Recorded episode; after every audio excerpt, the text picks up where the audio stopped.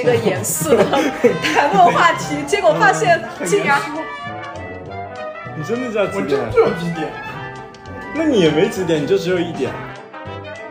像像我的话，我过去大概就是半个小时。但是一般不过去。对，因为纽约的安全真的不行，不然我肯定去办公室嘛，对吧？他的办公室就挂上了一个红叉叉。我现在可以走吗？你好，欢迎来到蛋讲无妨，我是文满，一起打开不一样的律师职业、生活与人生，探讨不一样的体验和选择。欢迎大家在小宇宙、苹果播客、QQ 音乐或喜马拉雅搜索“蛋讲无妨”播客收听节目，或关注微信公众号“蛋讲无妨”。本期我们将欢迎三位在纽约律所工作的朋友，他们之前都有在国内国际律所工作经历，现在在几家呃律所的纽约办公室从事并购和诉讼业务。那我们介绍一下自己。文马的各位听听众朋友们，大家好，我叫韦婷，现在在一家 Big Law 的纽约办公室做啊、跨境并购工作。大家好，呃，我是几点，目前在纽约的一家华尔街的诉讼律师事务所工作。嗯，大家好，我是安哥，呃，我现在也是在一家华尔街律所的呃并购部工作。嗯，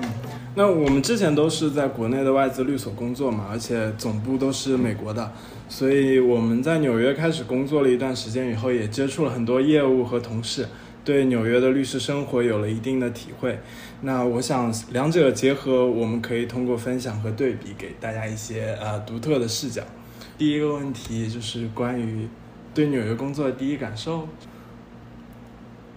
我是今年三月份毕业以后加入现在呃呃工作的这家律所的。我们所比较出名的就是氛围非常的友好，大家都相对比较 chill 一些。老早就听说纽约的办公室都非常非常的卷，但其实我的感受恰恰相反，同事之间相处和谐，然后并且非常 supportive，所以我自己是非常喜欢目前的这种工作环境。相比之下，反而会觉得比在国内的时候生活惬意一些。所以我们其实办公室都在不同的地方，比如说几点，它是在华尔街上面嘛，可以远眺自由女神像。我们是在中城。你们一般每天的节奏是怎么样？像我的话，我过去大概就是半个小时。但是一般不过去。对，对因为纽约的安全真的不行，不然我肯定去办公室嘛，对吧？对，我觉得安全是是一个考虑的因素，而且因为我住在东边，但办公室在最南边，所以我试过坐船上班、坐地铁上班、自己开车上班，最后选下来还是不去上班，不去办公室上班 最好。其实我们办公室去的人其实不太多。我们所是周三所谓的 core day，就大家要求周三一定会在。从五月份开始的时候，因为 summer program 的启动，律所呃要求我们各个 practice group 再增加一天 core day，但是呢也不叫 mandatory office day，而是把它取名为 strongly encouraged office day，就比较委婉一些。也就是每周二、周三的时候，大多数同事都会在。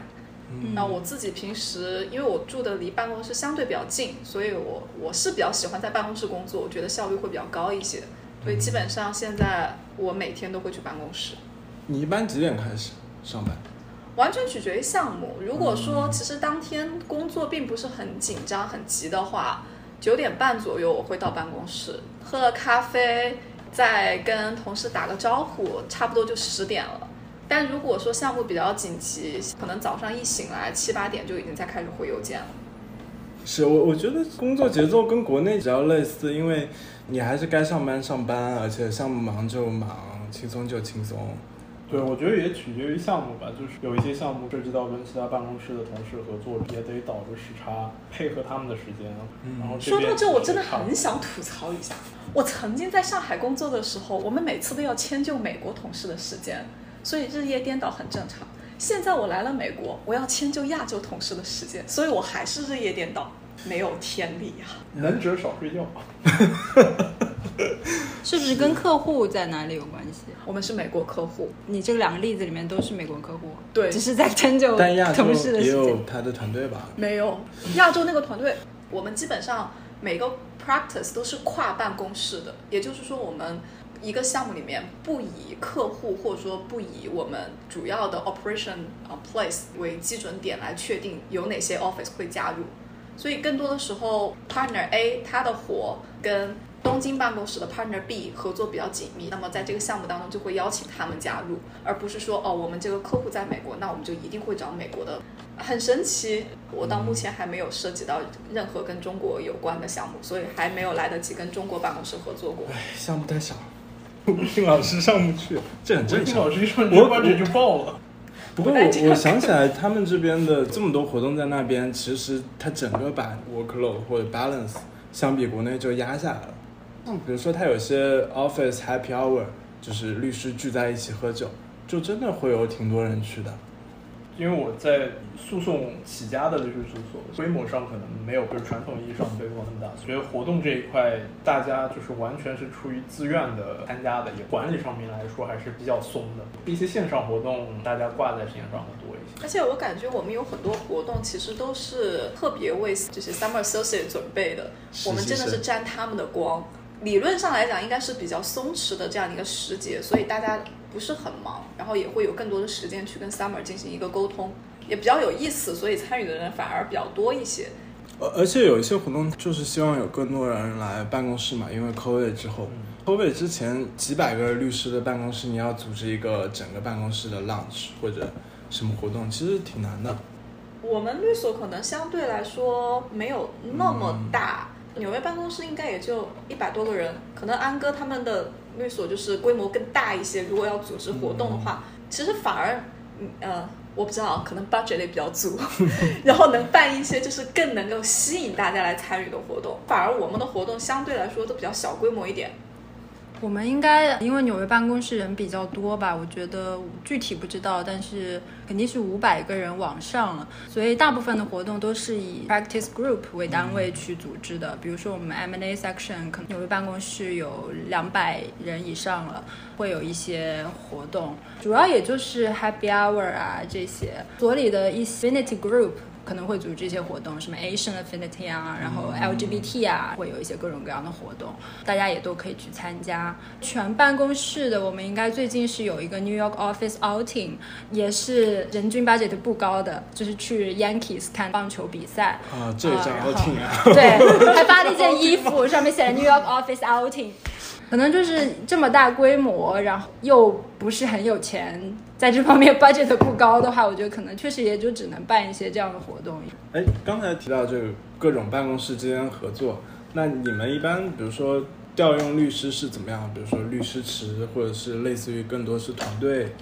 我觉得 M&A 是挺明显的，像我们，我就是直属 M&A 的 practice group。如果我们有项目在的话，我们会跨办公室，主要是东海岸的几个办公室，Boston、DC、New York、Miami。我们这四个办公室的 M&A associates 会作为一个 pool，根据项目的需求和我们每个人的 availability 去确定说你要不要上这个项目。所以我们是有 coordinator 的。过我们上了这个项目以后，涉及其他的一些职业领域，比如说 IP 或者是一些特别的，像我，因为我们公司的客户群体以科技公司为主导，所以我们有一个特别的职业领域叫 TTG，就是 Technology Transaction Group。不过我之前有一个发现是，呃，有一些合伙人他还是有一些自己特别喜欢的 associate，只要他在的上面，只要这个合伙人在的，基本上他都会带上自己的 associate。我觉得这好像挺普遍的吧？之前在上海就是韦霆老师吗？对啊，韦婷老师在所有的项目上面，一般只是高质量的项目，高质量项目，一般的小小项目。对，然后回复一下，这两个我上，这两个我不想上。因为像我们所的话，呃，光是纽约办公室 M&A section 的人就比较多。最近应该是，也就是这几个月，我们正好也在推一个工作分配的一个系统。大概就是也是想要避免说 partner 习用惯了的这个 associate，就是他来项目了就去找他，然后而是说有一个比较集中的一个，就是你你把你的 staffing 需求啊提交到这个中央，然后他一起把现在有 availability 的这些 associate 的名单就是就是拉出来，你再去选。有中央的这个角色在，可能就可以更好的兼顾到每一个律师，特别是 junior 他的兴趣啊，或者说他能够做到各种各样的项目啊，啊、可能有这样一个在里面。你们这个项目启动大概是什么时候？好像是六月份开始的，那还蛮新的。对，但是之前一直都有这样一个系统，就是你每周就是都要填自己，就是这一周和下周大概是呃有多少四十个小时还是二十个小时的这个空闲。就是我觉得我现在用到的系统，不知道是就是我离开工作两年时间里面，整个时代、整个社会科技进步了，还是只是因为律所之间的差异。呃，我觉得总体用的应该是差不多的，就是你都是 Outlook 来来写邮件。当然有很多律所，我听说现在是用 Google 的那个 Gmail，对，还包括他们用 Google Calendar，Kirkland 可能就是用 Google Calendar，我们这是还是 Outlook，有一个中央的文件管理系统叫 iManage，记时间的那个东西就是现在可能叫什么 In In Tap Tap Time，对对对，就是但是它里面长得和 DTE 是一样的，就跟我在国内的那家美国所用的系统是一样的。iManage 文件系统也，我觉得肯定底层也是同一个东西，就是你一个所有文件都在云端，然后按照项目去存，呃，可以存不同的 version 在同一个文件上，可以发 link 在在邮件 attach link 在里面。呃，先进一点的地方在于，我发现它现在那个东西在项目号底下可以有文件夹，which 在我之前那个 所是没有这个功能的，就非常智障。但是现在这个锁至少可以建文件夹，然后你可以滴滴建一个文件，agreement 建一个文件夹。对，因为很多文件系统它 rationale 是现在都要扁平化，要那个消除这个层级，因为这样找东西更好找，所以它就不让你建文件夹。但是我觉得这个就有一点被这非常不符合律师要 organize 的这样一个对，所以我们就一个 matter 底下就全都所有的文件堆在里面。以前那如果是这样子的。像那种很大的 deal，其实你不仅仅是签一个 merger agreement，你有很多的 auxiliary agreement，Yes, 那就很多 exactly，很就是这样一知道串。M&A 的合同里面不是很多，就很多的 section，然后我们可能会有一些 cross reference，有那个索引嘛，就是这里面提到说，呃，这个 section 几点几的那一条，然后点一下不是会弹到那一条，就那个东西，我以前记得怎么做，但是我现在忘了。然后一般这种 word processing 的工作就是秘书做，或者专门的 document processing 团队做嘛。但 document processing 团队就是你给他之后，两天之内肯定是不会回来的嘛，这个文件。但我只是想要 click 这一个点改一下，然后我就问我的秘书。他先是跟我打电话教了我半天，就是他根本就不会。然后在那同时，我已经 Google 搜出来怎么搞了。然后他又说他要去问一下其他的同事，然后大概半天之后才告诉我怎么搞那个东西。我确实也觉得我们的秘书团队可能在这种秘书专业技能上并不是最出众，所以他们一般都会把我们 refer 给，比如说做 legal document 的那个团队，我们叫 LDS，那就会给到他们去做。然后他们呢，就像你刚刚讲的，你要给他们一个非常明确的时间线，那他们就会给你加急处理。比如我要求今天下午五点之前 East Time 我需要这个东西，那他们就会调动全球的资源，然后就是一定会在五点之前给到我。那也已经很棒了，就是除非是不会你如果。对你，你就必须要给一个非常明确的 deadline，不然的话，那他们就会就是按顺序来排。我光是等他回我邮件收到这件事情，他就会说，呃，大概要二十分钟之后跟我说收到，然后说我们正在 estimate 这个事情大概要多久，然后告诉你一个 ETA，一个小时之后也不会理我这样。对，我的秘书他太厉害了，他能同时给，他能同时服务五到七个 partner 以及五到七个 social，、我们也是，所以我不配。对，我们一个秘书就是基本上应该也要十来个人。对我只有在实在忙不下来了，然后让他帮我报销一些 word receipts。我们已经没有秘书了，我们有一个叫 practice assistants，啊，我们也交了。然后你就发给一个这什么群体邮件，哦然后他就会有一个人跳出来说好的，是报销之类的，是吗？都可以吧？哦，我们是有实体的秘书，但是就是不会，但是还是不会。我们是下午五点之前都是纽约的秘书团队会帮我们处理一些行政的东西。如果五点之后的话，你就会发给全球的秘书团队，然后他们嗯如果谁有时间，谁在那个工作时间之内就会回复你。嗯，我们其实啊，这个 support 这块大家也是非常专业化的、专门化的。就是你如果是报销之类的，是找秘书；如果你要文件相关的，有一个叫什么 Word Process。对对对，我们也是。然后如果是传文件相关的，有一个 Documents。哦，还有传传文件可能是财务相关的，还有 Finance Department。然后 marketing 也有自己的。嗯，对，但是这个如果你碰到特别急的，还是建议 Google。对，很多问题他们都没有办法解决。国内的话，至少有一些实体的 physical 的秘书在你面前，而且他们往往都有二十年以上的工作经验，对，就是他还真的会教什么都会你一些事情。特别优秀。但我觉得 IT 这个东西是任何一个软件，包括像写邮件也好，包括找文件，你一旦用过好的之后，你就能够感受到那个差的是有多差。个人的作用还是挺大的。我之前在的那个所负责 IT 的那个同事，他是喜欢自己钻研一些东西。嗯就举个例子来说，他能够用 Excel 的宏来给你设计嗯函数，对，然后能够帮。助你解决掉很多工序去筛选掉的一些东西。但是这边，不过像 IT 我们所的话，它是外包的都是外包的，对对而且是外包一层又一层。前段时间碰到一个很很简单的问题，主外包的那个公司联系了，到目前为止联系了可能十家次外包的公司来解决这个问题，直到现在已经一个月了，也还没有给我解决掉那一个问题。这个我现在项目都快结束了。我觉得这说白了就是自上而下的。如果你的上层比较支持，并且他也觉得你如果做出这样的一个改进是非常有利于你整体的工作效率提高的话，他就会愿意去做。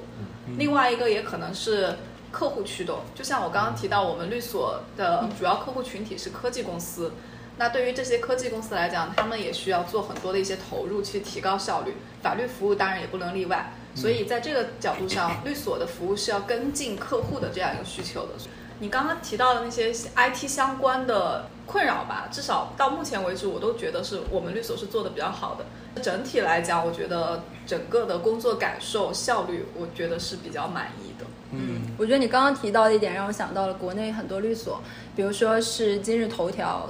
ByteDance 的律师，他们可能就要用飞书来跟客户沟通；如果是阿里的这个律师，就要用钉钉来跟他们沟通。这可能就是客户反过来驱使这个律所进行一些这个这个科技进步一个例子。对，我我知道有一些客户他们会用 e-billing 电子输入这个律师的时间系统，所里面输入你的工作小时以后，它会传到客户那边，客户那边会自动验证了以后再传回来，你才能输入哇完。让我相信，我们每每个人在进入律所之前，都会有相关的一些训练，就是说培训，就是告诉我们怎么样去更专业的去记这个时间。嗯但如果我觉得在记时间这上面，除了专业性和准确性，你还要再多加一道客户的这样一个验证的话，如果项目很忙的时候，其实是就对自己时间的一个考验。嗯，但从客户的角度来说，他可能也是这个费用支出方面一控制的手段吧。对，这样子你可能在记时间的时候会更加保守一些，因为本身我们的流程应该是我们记完时间之后，可能 financing team 会把它这个导出来，然后项目上的律师和合伙人其实都会 review 一遍之后再发给那个嘛。其实有很多律所，它其实已经投了一些法律科技公司，或者甚至成立了这个叫替代法律服务的部门。我知道，觉得库里应该就是会干这种事情的律所。对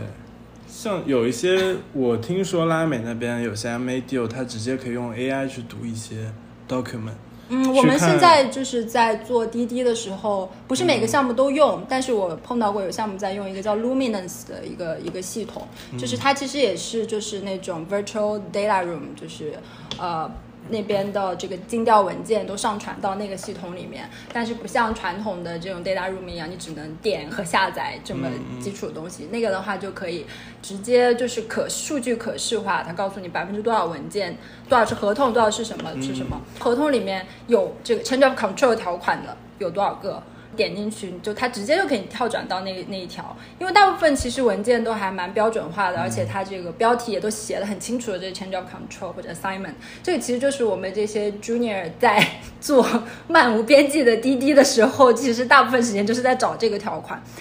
其实这是我一个我觉得有一些困扰的点，就是我一直以为美国或者说纽约是一个非常发达的法律市场，在很多方面它应该是会做得更先进一些。但是话又说回来，整个法律服务行业整体还是比较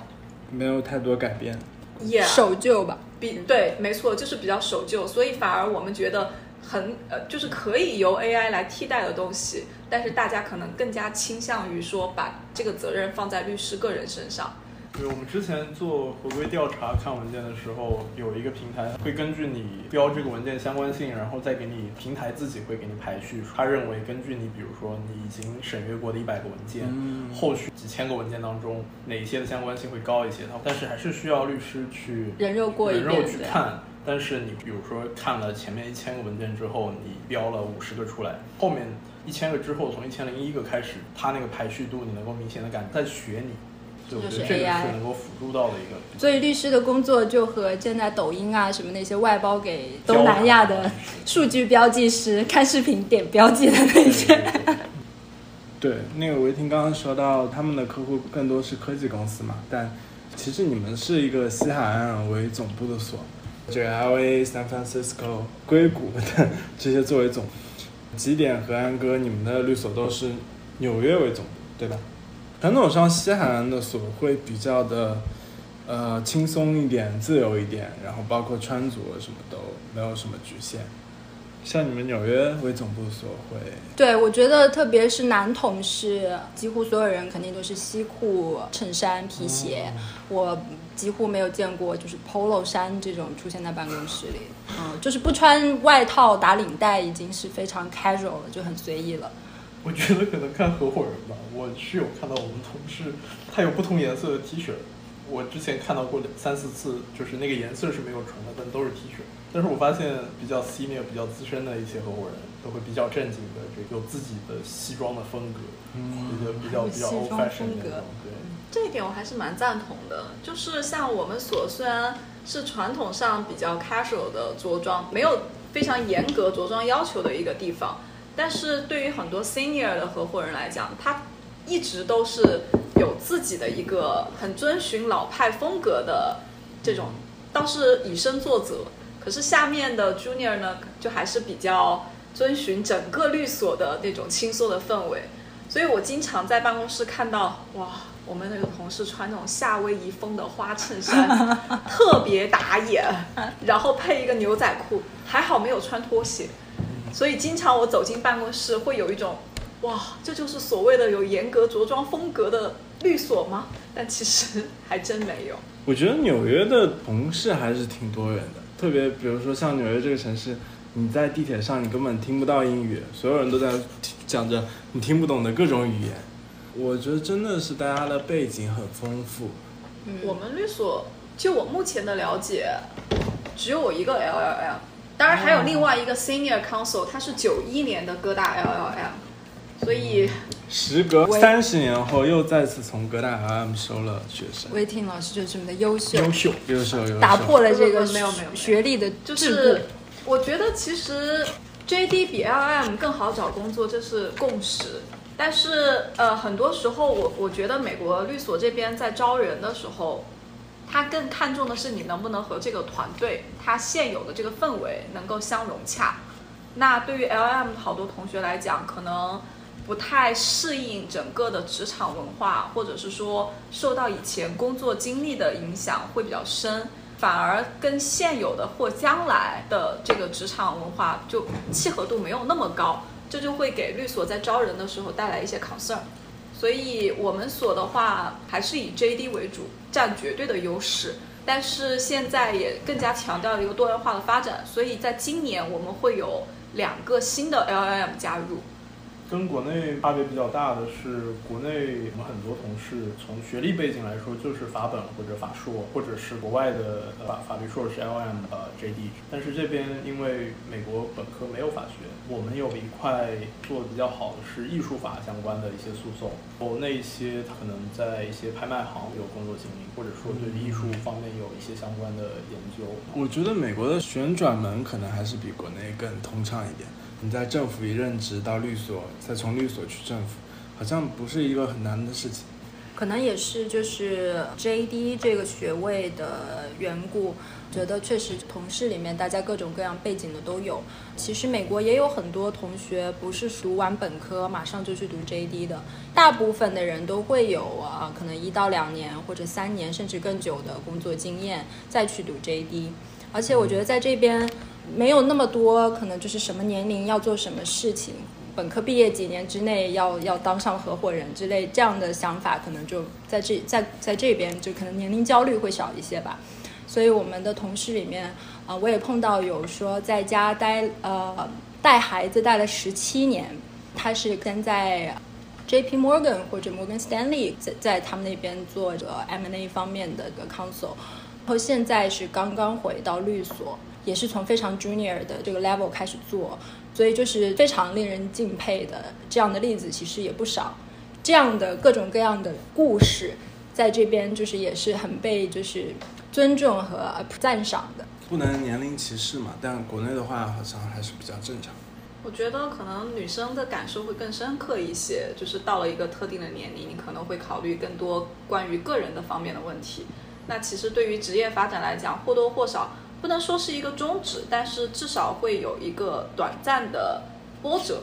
从这个角度来说，我觉得在美国，至少我看到我的同事里面，他们有很多人就是相对来说会更淡定淡定一些。对，没错。其实像你刚刚提到十七年内，我真的很惊讶，因为我们所我以为有一个同事，他是之前做科技公司的 sales 做了七年，然后现在决定要去读法学院。其实他不是我们同事啦，是我们的 summer associate。等他读完法学院出来工作，他就三十五岁了。可是他那个时候还就是刚刚开始从事一份新的职业，所以我觉得是非常让人敬佩的，或者说这种勇气有时候至少从我的角度来讲，我是缺乏的。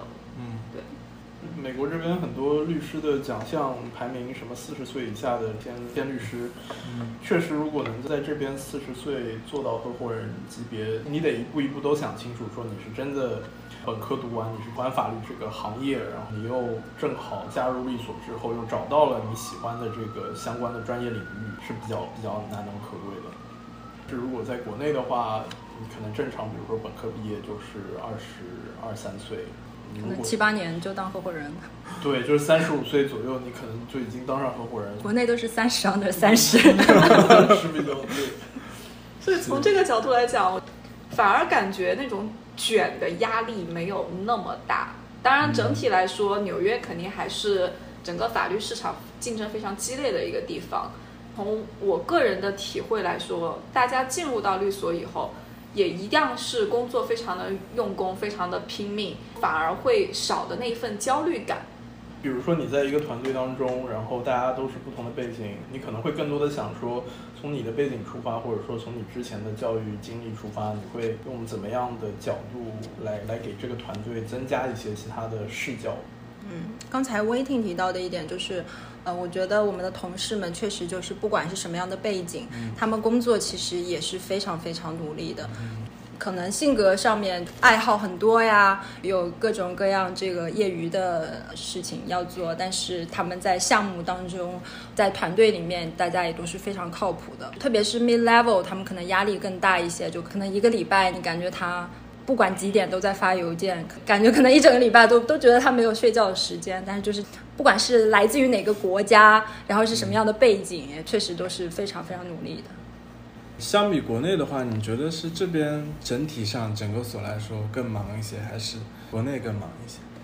我觉得这个就是很难比较，就是首首先我们做的业务领域不一定完全一样，因为国内在外所的话，做 corporate 不免就是要做 IPO，不管是香港 IPO 还是美股 IPO。很难说是纯粹的并购团队，这样是还是比较少的。国内，你的时间和这边就是完全纯做并购，呃，首先是不一样。还有就是，呃，市场它是个有起有伏。像今年在美国和二一年、二零年相比，其实算是一个比较剧烈的下降的过程。在整一个 M&A 历史上，就是过去十年的平均来说，它不算非常非常 down 的时间。但是跟去年这种历史最高来比，大家每一个人都感觉说没有去年那么忙。很多律所应对去年的这个非常大的业务量，其实都多招了一些人，所以至少就是从我们所的角度来说，现在因为人手很多，然后项目又不及去年那么多，所以大家相比来说肯定都会不忙一些。但是这个很难说是，就是说美国就比国内不忙，或者我也有同样的感受。所以为什么一开始的时候提到我可能会需要去敲合伙人的门，或者说告诉他们就是我自己的 availability，也是有这样一个原因在。首先第一个是因为新人，另外一个就是你也会想要多跟很多不同的同事去接触，看看他们都做哪些方面的一些工作。因为其实，在对于很多 mid level 的 associate 来讲，他们其实都会有自己专攻的方向，或者说更加擅长的方向。那如果你对那个领域感兴趣的话，尽可能的和他们建立一些更深刻的联系，也会有助于你自己进一步的去培养这方面交易的一些兴趣。我觉得总体来讲，我现在的工作量可能不及之前在国内的那么多。除了有刚刚安哥提到的那些市场的原因，然后人手分配的一个原因，还有一个点是在于以前在国内的时候，你做的不仅仅是 M&A，也会协助做一些 dispute 方面的工作。那你的 practice 领域涉猎更多，而我现在就更加聚焦在 M&A。应该来讲，我到目前为止，我只做了就是跨境并购，专攻领域更加集中了以后，我的工作量也会相比以前更纯粹一些。那你们是本身呃一年级是要分领域的，还是破律师池的形式？其实是比较 general 的，不大组都不能算制度，就是我们都是 corporate department，嗯那会有我我是在 M&A practice 下面，然后大多数的一年级或二年级的律师，他们都会做一些 capital markets 的工作。但是，呃，可能是因为我加入律所的时间不是在一个大规模招 first year 的那个时间，显得卓尔不群。是被一下子高层的领导点名招进来，放在自己的团队里不知道该怎么接下去这个精。心培养。他就是接我的 M&A 的班的。这个画风突然一下子又有了变化。种在田里面，风吹雨打，但只有你在一个玻璃罩子里。但也是因为我之前没有任何就是 capital markets 相关的经验，也每个都是 first year 有相关的经验。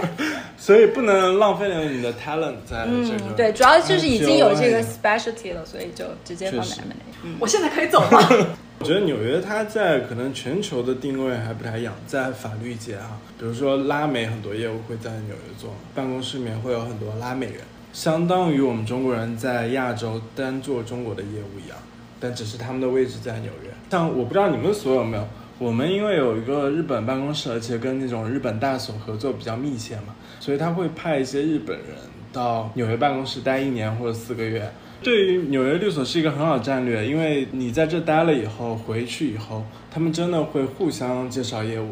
而且你需要在其他 jurisdiction li license 的，对吧？对，它基本上就是像日本就是四大律所嘛，那几家所他会给各个所都派人去。就跟中国红圈所那样。对对对对对。但我不理解，说你四个律所，那你给所有的都派，而且所有的所都在派，那到底给谁介绍业务是吧？对啊，对啊，所以可能会有一个 practice 的侧重点吧。这个我其实我们所反而是不太有这样的情况的。嗯，到目前为止，我接触到的，我们接收到的外派来，反而是从客户那边来的。嗯我们没有从律所来的人，是不是还有这种反向抵抗，对啊，我一直以为为什么有这是我们去客户那边？我觉得纽约办公室它的活动还是挺多的，呃，当然美国啦，它这个 pro bono 各种项目会比较多，而且它会鼓励大家去参加像 happy hour 全所的喝酒的活动。我们所的 Happy Hour 被某一位同事强烈的吐槽，说纽约办其他律所呃的纽约办公室，嗯。他们的 catering 都非常非常的好，然后食物也很多元化，但是我们所每次都是美国的那些嗯，各种炸来的 炸去的那些所不包括我们所，我们都是披萨，炸哇，这都是有炸鸡就不错了。我们所有寿司，但是我们所非常神奇，就是甜的要死，自从那位同。事去还有那个什么，他去提了意见说，我们应该要呃，就是改善一下这个食物，然后也增加一下酒的品种，嗯，然后这样的话呢，就能吸引大家更多人到我们那就特定的那层楼去 cafeteria 去跟大家交流和互动。哇，真的，我们的行政团队会听哎，第二次去的时候就发现东西真的好吃了很多。真的，嗯说明还是钱还是有的，只是不用心之前。建建议这个行政团队在各大律所之间流动一下。我们的 Happy Hour 好像不是行政办的，至少我们那个 M&A section 的，我发现是一些就是律师在那边。对。那是然后有同一批律师点餐，可能是会轮吧，有一些律师会点。嗯然后他们就是出于安全的角度，就是他会之前有人点过的，那么他就可能两年前的今天有人点了这个，他就直接点这个，所以不是说点一些很就是很有创意的食物。相当于是个 AI，但输进去的数据有问题，所以他就一直自我学习。然后我发现有一个律师是专门管我们那层楼的其中一个冰箱，我们有两个冰箱，一个冰箱里面全是啤酒，就是各种各样的啤酒，大概有二十来种啤酒。那那一个冰箱是那一个律师管的，他每天往里面装不同的啤酒，那个律师真的很优秀。然后另外一个冰箱里面都是苏打水那些东西。国内我们大部分的活动都是去老板家里面打德扑。当然还有各种呃聚餐还蛮多的，就是出出去吃饭，因为我们办公室很小，可能就是带上所有的律师、秘书、legal assistant，可能就是也就二十多个人。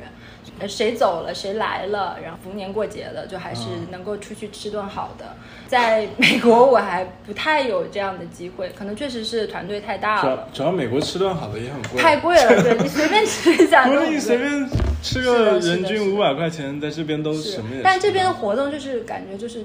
土话叫花头很多，嗯就是经常就是什么给什么难民小朋友包装一些礼物包，嗯然后最近可能就是要给什么纽约 local 的什么老人嗯包一些什么礼物包，呃，会有很多名头就是 LGBT 群体组织的，嗯当然你谁都可以去啦，但是说一些小型喝酒活动都是有个由头。我下周要参加一个活动，是一个 pro bono，就是慈善法律服务。它是佛罗里达州，它如果是你有任何的犯罪，只要是犯罪，你都会被剥夺一些政治权利，但是你要去上诉，所以我们就帮助他们去准备一些文件，去上诉，去帮他们争取回这种权利。就我们的 pro bono 可能有一大部分的 pro bono 其实是给初年级的诉讼律师。哦，练手用的，练手哦，就是确实有很多这样的机会。对，因为你如果做 pro bono 的话，你你可以多多少少对出庭 deposition 啊对什么的对对对对，嗯就那些可能是你客户的诉讼案子的话，你你可能只能做 second chair 或者说 third chair，甚至没有 chair，你都出不了庭。嗯但是做 pro bono，呃，还是可以写一些 pleading 啊，嗯包括出庭。对，我感觉我们律所的 pro bono 项目都比较紧跟时事，比如最近就是因为堕胎权利有一些，对跟那个堕胎案有关的，所以那整个律所的氛围，包括我们即将卸任这个 global chair，就是说，呃，律所会提供很多的一些支持给到那些生活在底层的美国女性，或者说生活在美国的女性，如果她们需要堕胎，但是由于各种经济上的压力，或者说道德上的谴责等等，无法实现这个愿望的，那我们会提供相关的一些法律帮助给到他们。不仅这个法律服务的对象不仅仅是我们律所自己的律师，或者说律师的家属，也包括以整个美国作为辐射的个。哦这个好厉害，对，所以其实我们律所在 pro bono 方面还算是享有盛名。像之前做的很多 pro bono 项目呢，都是跟当下发生的一些事件有关系的。那乌克兰事件，我觉得每个人每个律所吧，可能都有一些相关的一些 pro bono 项目。我觉得这个可能是律所从就是 branding 角度出发的一个，因为 pro bono 也是这个打响知名度的一个途径，所以很多律所的 pro bono 团队在选择项目的时候，他们也希望能有一些有曝光量的呀，或者说能做出业绩有代表性的一些 pro bono 项目。说到那个堕胎案，我之前看了一下各个所的声明，发现其实还是挺不一样的。就有的所可能我像你们所就直接说我们是反对的，这个是这么刚我是吧？我们其实是呃比较鲜明的立场，表示了对这个判决的不赞同，嗯以及我们会给一些为此受到影响那已的经是很贫苦女性鲜明的提供一些援助。我前两天看了一些律所声明，我觉得还是挺耐人寻味的。比如说有很多律所，他其实态度很模棱两可。他说这个判决意义十分重大，影响深远。然后呢，我们因因为如果说你完全支持他的话，你就会说这个是对这个美国的一个破坏。他会说我们会继续和我们的保险商去沟通，怎么能呃给我们的员工提供更好的服务和保护，但他不会说我给你提供什么什么具体的这种东西，因为有些所他明确说了，如果你去合法的地方去堕胎，你要旅行过去的话，我可以帮你报销。我是今天看到一个新闻，啊、就是说 Sidley，嗯，呃，哦好像是被这个共和党给警告了，就是关于这个堕胎方面的嗯支持。我们所是也是很及时的发了一些呃和这个相关的东西。印象中好像主要是我们有一个女性权益组织，像这个亚裔啊、我们拉丁裔或者 LGBT，我们女性也有一个类似的组织，立马当天下午就组织了一个，就是当然也不是正式的研讨会，聚集 gathering，就是在哪里哪里我们可以一起过来，呃，聊一聊这个事情。我我们也是有个讨论嘛，在通过线上进行。我觉得可能美国这边人还是很重视这个问题，哪怕大部分这种律师都会生活在纽约或者洛杉矶，啊，对，兰州。但是我们基本上有三分之一的律师都参加了那个讨论。就我看了一下他上线的人数，有一些律师他真的是边哭边发言。堕胎案并不是说对律师本人会产生多么大的影响，更多是作为比如很多美国的同事，他们接受的这个美国法学院的教育，一路以来认为一个进步的一个权利，但是突然被保守的势力剥夺了。这种情况下，我觉得更多是作为他们对这个社会、对这个价值观，他们呃教育体系下养成的价值观的一个冲击。但是对于比如说律师本身，那也有比如说像纽约和加州呃允许堕胎的。美国疫情对办公室还有影响吗？我这边看到是有两拨人，一拨人是永远戴着 N95 口罩，但从来从来不揭下。我觉得他们有些人是不能打疫苗嘛，或者呃身体比较弱，绝大多数就是从来不戴口罩。我们 firm 也不要求戴口罩。上礼拜之前是你如果要去办公室的话，要填一个，要在 app 上申报一下，说你有没有健康发烧，没有症状对对对哇这个发烧有没有。但是上周他就宣布说不用填了。然后之前的话，你如果不填，十二点钟 HR 就会来找你说啊，你没有填。你们管得很严格耶！我入职以来就从来没有收到过任何病例相关的邮件呀，或者说你防疫方面的建议啊、措施啊，就完全没有。我我不知道我们是严格还是不严格，但我我们那一层有一个同事，在我入职之前，他可能是阳了，然后他的办公室就还消挂上了挂上了一个红叉叉，哇 到现在那个红叉叉还在。现在还养着吗？我不知道那个东西是谁。那你们算是很严格了。但是我觉得，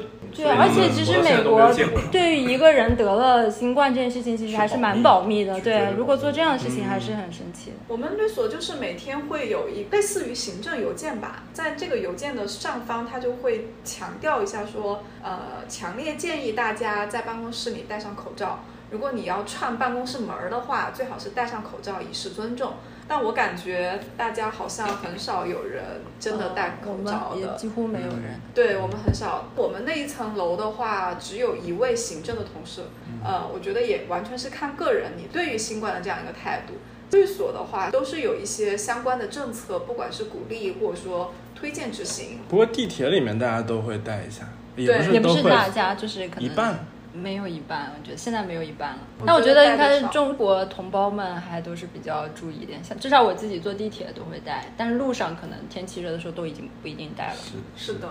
所以坦白来讲，我感觉疫情现在对于我们在办公室要不要去办公室，在办公室遵循怎么样的一个 protocol，其实没有太大的影响。嗯，很多人不去办公室，倒不是因为觉得说怕疫情的关系，而是他已经很习惯在家办公。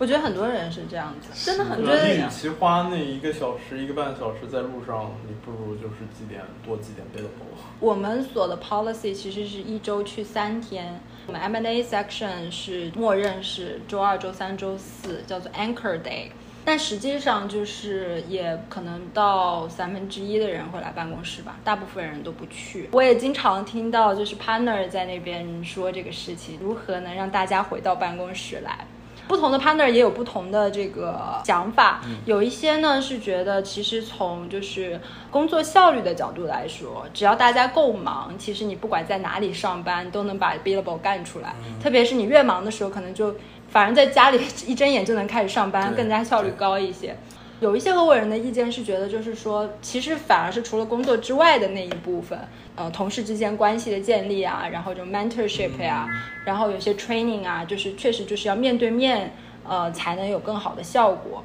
所以他们觉得这一部分其实是就是线上办公所不能替代的。他们觉得就是说，那其实一周里面至少要有那么一两天，就是大家能够见上面。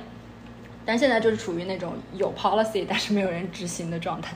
特别是你，你过去也太远了，对吧？对，而且我还不是最远的，我们有同事是要坐火车对对去上班对对对，我有好多同事，其实特别是很多 partner，他们其实在疫情期间也都搬家了，搬到了就 New 是 Jersey 的大 house 呃 Jersey，然后还包括 Upstate、Long Island，可能都已经买了特别大的房子。但是反而这些 partner 他们也还是愿意来他，们会就是坐一个小时的火车来上班，然后每天六点多起床来上班。所以我就觉得这就是整个律师行业相对来说比较老派和守旧的一个体现，嗯。就是大家还是会觉得你在办公室才是你真正去建立一个团队、去构建团队凝聚力的这样一种方式。虽然我觉得新的一代律师可能并不觉得，对对，我之前也有一个 partner，他他就是年纪不是说很很年轻，但是他其实很很能够共情年轻一代。他说就是你们总觉得就是这些人在家里面效率不高，但是就像呃是不是要把文件 print out？打印出来来来 proofread 的一样，就是他说，你以为这些小朋友不打出来他就看不到，可是人家生下来就是在看 iPad，就根本没有看过纸，你还就是他看纸反而看不清楚。他说，其实你不能以自己的想法再去就比如说资深的合伙人，他们已经有自己干活的习惯和风格了。像像我们所的 CEO 七十多了，就算是纽约疫情最严重的时候，他也是基本上一周至少去三天办公室那种。他就是习惯在他的那个硕大的能看到自由女神像的 office 干活。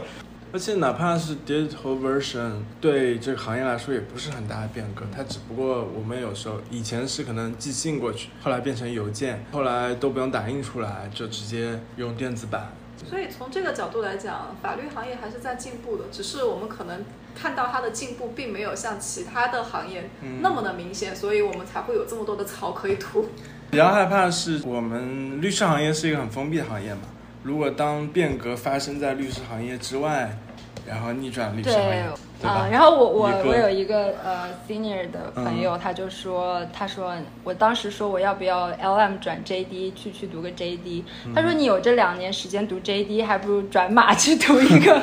computer science 两年，这不香吗？你也不一定真的要去做码农。他说你未来就是看是码码农先学会法律，还是律师先学会编程，就是可能以后师不会就是这样子。学会编程的，律师怎么学会编程？你你们会不会觉得在纽约的这个业务领域跟国内相比，甚至包括跟国内内资所相比，可能更广一点？他们会有专门做某个行业的某个领域，比如说航空业的反垄断法，他就一辈子都在做这个领域。觉得在这种细分，可能在国内还是很少见。我觉得也是团队的关系吧。那如果说国内的外所，它整个办公室可能也就嗯二三十个人，如果你还划分的那么细的话，那不就有很多人都会单枪匹马作战了吗？做的一些项目也好，其实和国内所接触到的并没有特别大的差别，只是会有一些比较有美国特色的，比如说我们之前有建议客户去实施读完计划，那这个在国内可能就不会有。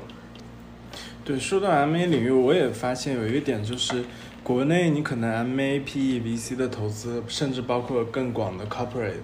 都是一帮人在做，然后他也不会特意去分。但像纽约还是分得很细的，比如说你会说啊，我做 MA，然后对方就说哦，那你不做 PE，他们分得很细，甚至他们还有一个 emerging company 的一个 practice，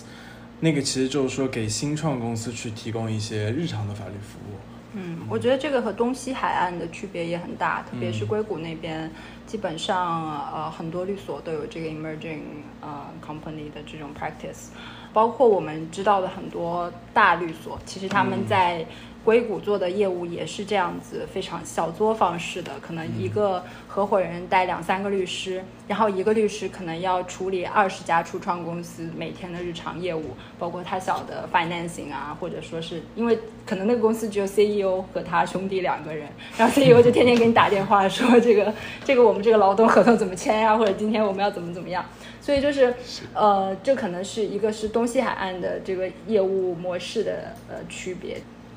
对，像他们说大的交易还是会送到纽约办公室来干，像 public deal 啊或者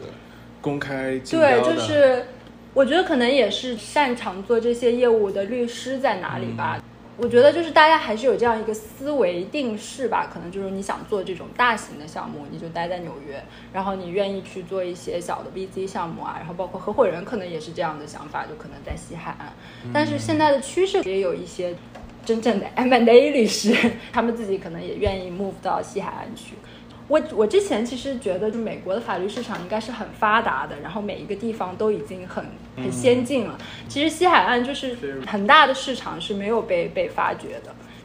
还有一个，我觉得是可能行业的专业度。呃，我们有很多客户，比如说涉及到一些出口管制或者说是知识产权这种专业度高一些的。对，我觉得对律师专业度这个我特别有感触的一点，就是做 M&A 项目的时候，我们真正 corporate M&A。除了就是可能 draft 这个这个文件之外，特别在尽调过程中，其实包括在在在写文件的过程中，大部分的工作是在协调所有的 specialist。